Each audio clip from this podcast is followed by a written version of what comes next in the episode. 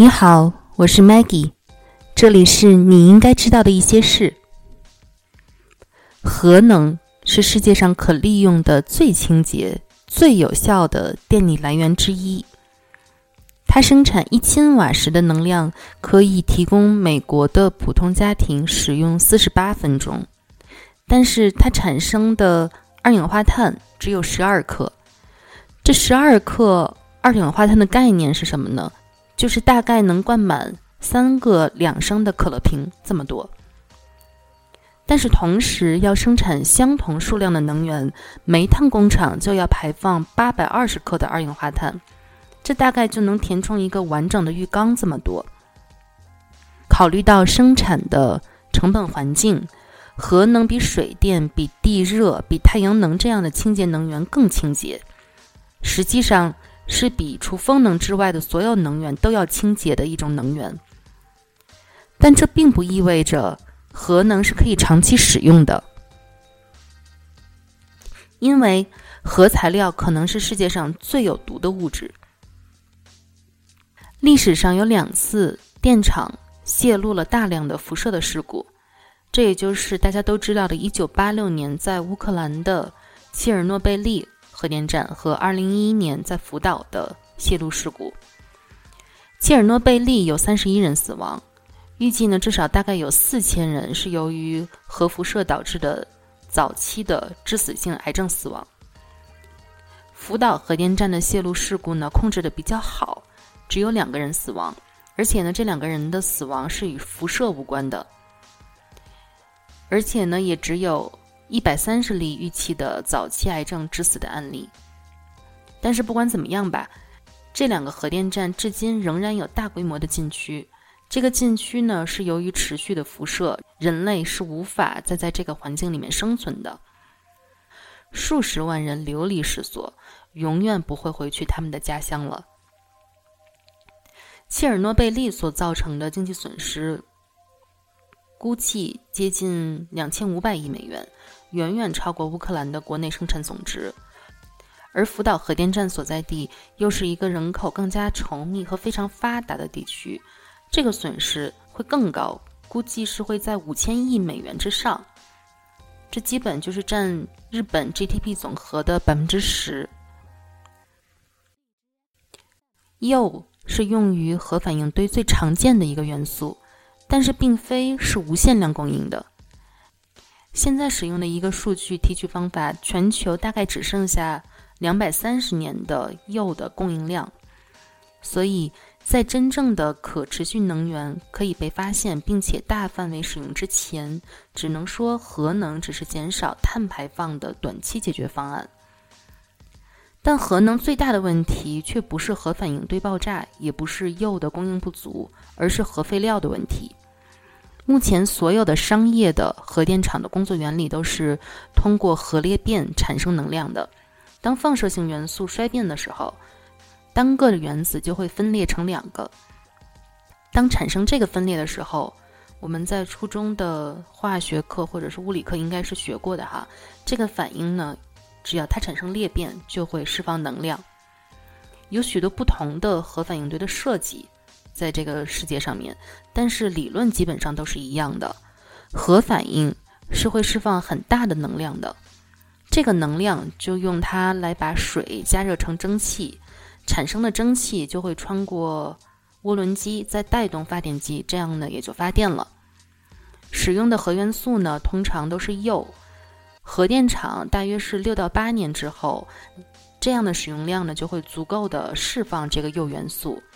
然后这个铀元素在核反应堆中能释放的能量就变得很弱了，基本也就没有用了。但这并不意味着它已经完成了放射的能量。燃料棒在使用完之后，将在十万或者数十万年之内都保持一个比较强的放射性。所以问题是，燃料棒使用完之后怎么办？答案很简单，将它们永远放在可以保持不受任何干扰。完全隔离的地方，但虽然这么简单的一件事情，却很难做到。事实上，目前全世界没有任何核废料是被长期隔离起来的。现有的每一堆核废料都处于暂时的存储状态当中，直到有一天有一个长期的解决方案，才能来存储这些核废料，永久性的存储起来。大部分的核废料都存储在水池里面，水在阻止核辐射方面是相当有效的，所以这是一种比较便宜的方法。通常这些水池实际上是位于核电站内部的。当从反应堆当中取出用过的燃料，我们叫它乏燃料时，再把它直接放到水中，然后就留在那儿了。放射性的物质，它实际上仍然在放射能量，就会一直加热这个池子里面的水。所以呢，我们需要有冷却系统和泵来保持水在沸腾以下的温度。但要做到这一点，这套系统是需要电力的。如果电源出现了故障，而且呢，如果要是备用的发电机也出现故障，那泵和冷却系统就会出现故障，这样水就会升温，然后沸腾。沸腾就表示水就开始蒸发，然后水就没有了。水是阻挡辐射的水，因此没有水，辐射就会直接进入到环境里面来。事实上，我描述的事故，也就是福岛实际上发生的事故，它的主电源和备用电源都出现了故障，因此泵和冷却乏燃料池的系统没有办法继续运行，水呢就持续加热到蒸发煤。但是万幸的是，在福岛，在所有的水蒸发之前，情况就得到了控制。如果设想一下，没有控制成功，那死的就是成千上万的人。一旦核废料在储蓄池中冷却了十到二十年，通常呢也就会被装在桶里面隔离开来。这些桶呢是混凝土和钢制的容器，用来阻挡辐射。但是这种解决方法绝对不是永久性的，因为这样的混凝土容器它没有考虑到地震，它不能够抵御海啸，而且也必须要有人工来处理。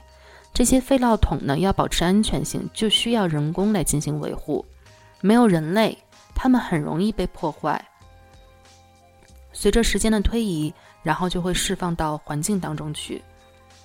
现代人只存在了大约二十万年，所以呢，很难说人类这个物种它会存活数百万年。但数百万年后，带毒性的核废料将继续产生辐射。更重要的是。人们很难指望占主导地位的文明，我们所谓的骄傲的人类社会，拥有核技术的我们，没准儿可能都生存不了数千年。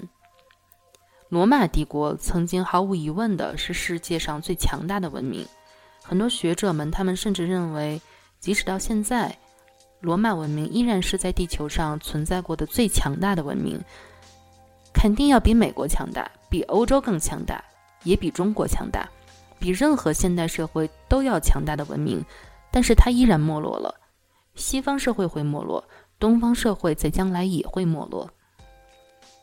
因此，长期的核废料存储需要比任何的政治结构都能要维系更长的时间。它需要在没有人类监督的情况下工作，它需要真正的毫不含糊的永久化。芬兰呢正在尝试建设着这样的一个结构。他们选了一个地方，这个地方呢基本上没有任何的自然灾害，也没有地震，没有海啸。它确实没有任何自然现象可能会破坏核废料的存储的场地。特别呢是它位于地下大概五百米以下的地方，在芬兰的海沿岸的一个岛屿下面。这个国家呀，它它就深挖呀。他们正在建造全世界第一个永久性的核废料储蓄设备，在地下五百米。目前呢，他们刚刚完成他们的挖掘，很快在二零二零年，他们将开始核废料的填充。我来描述一下他们挖的这个海底地道啊，就像海底隧道一样，每隔一段都会有再伸向地下的一个孔，就像水井一样的这样一个孔。在这个井里面呢，他们就会放置核废料，然后呢，把核废料放好以后，就会用粘土盖上井盖儿，然后再回填隧道填满，这样就永久性的储存核废料了。有了这个系统，核废料泄露到地下水的风险几乎是零。到二一二零年，这个隧道就会填满，然后它就可以永远的留在海底。因为材料存储的地方在地底下很深，很难再有人接触到它，所以呢，完成以后也无需人工管理，不需要安保，不需要维护，不需要任何东西。这意味着它应该是真正安全的一个地方。但在一切大功告成之前，他们确实需要预防另外一件事情，那就是人性。作为好奇是一个人的本性，它是很难打击一个人有发现的欲望的。如果有人发现了数千年的神秘的结构，想要打开它，那是很自然的。然而，这对核废料厂来说就是一个灾难。我们对埃及的金字塔的发现基本就是这样的。这些建筑物作为法老的最终的永久的休息场所，设计它的时候，你是预计它不会永远不会被打开的。但是现在人类打开了它们，因为我们很好奇。然而，打开核废料的储蓄设备将会释放很强烈的辐射到未来的文明，所以我们必须告诉他们离开这些地点，别碰它。但这说起来容易，做起来难啊！美国的能源部做了一个研究，如何向遥远的未来传达一个危险的信号？关键是要创建一条信息，传达出这个东西。是多么的没意思，多么的不重要，核废料有多危险？他们呢？最后决定使用以下文字来进行这个描述。他们是这么说的：发送此信息对我们很重要。我们认为自己是一个强大的文明。然而，这个地方不是一个有容易的地方，也没什么值得可纪念的。在这里呢，没有任何有价值的东西。这儿有的这个东西，对我们人类来说是危险的和令人不知所措的。这个消息是一个关于危险的警告。这个危险在一个特定的位置，在这个危险的中心，有某一个特定的大小和形状存放在地下，而这个危险在你的时代仍然存在，就像它在我们的时代时存在的一样危险。这个危险对人类身体有强大的杀伤力，它可以致死。这个危险的形式就是能量的散发。只有当你在物理上打扰这个地方的时候，这个危险才会释放。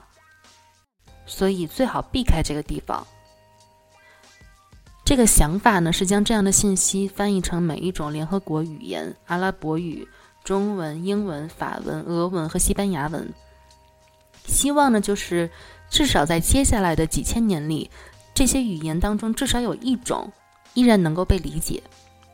但在数十万年的范围内，这些语言几乎是不可能再存在被理解的了。甚至到时候，可能也不要期望人类会幸存下来。所以，你需要在没有语言的情况下传达相同的信息。所以呢，这个研究他就建议了，要通过建立一种形式或者一种场景来进一步传达这个信息，传达危险。它可能是一种图片，或者是刻在石头上面的一个画儿，上面画着荆棘刺，或者是类似禁止进入的标志。为了满足未来发现者的好奇心，也有人建议添加解释，说这个废料站的地点的历史的信息，然后通过象形文字等等，比如说画个骷髅、打个叉子之类的，画个图，说如果你要是碰这个地方，那物质。这个有危险的物质，它就会传递给人类。但困难的是，十万年后的地球可能不是人类探索发现到的这个地方了。它可能是一个和人类没有任何相似性的物种，对人类一无所知的物种。因为那个时候的人类可能是一个已经长期灭绝的物种了。有些人建议呢，就让这个废弃的核料站被遗忘，根本不需要做任何标记，就把它封存起来，离开它。但像一些这么重要的东西，想让它消失也并不简单。芬兰的废料站建站的时候，设计的就是不需要安全检查或者监督。它目前的位置在人类社会是以一种几乎不可逆转的方式存档的，有各种各样的书籍、研究资料、人类的大脑的记忆，还有互联网这样的记录，可能至少存在到人类文明的终结。要真正被遗忘，真正被留下作为自然的一部分，那个时候人类应该也不存在了。好，这是今天的话题，希望你喜欢。如果你还没有订阅我的频道，请订阅我的频道。祝你开心，也希望你保持对这个世界的好奇心。拜拜。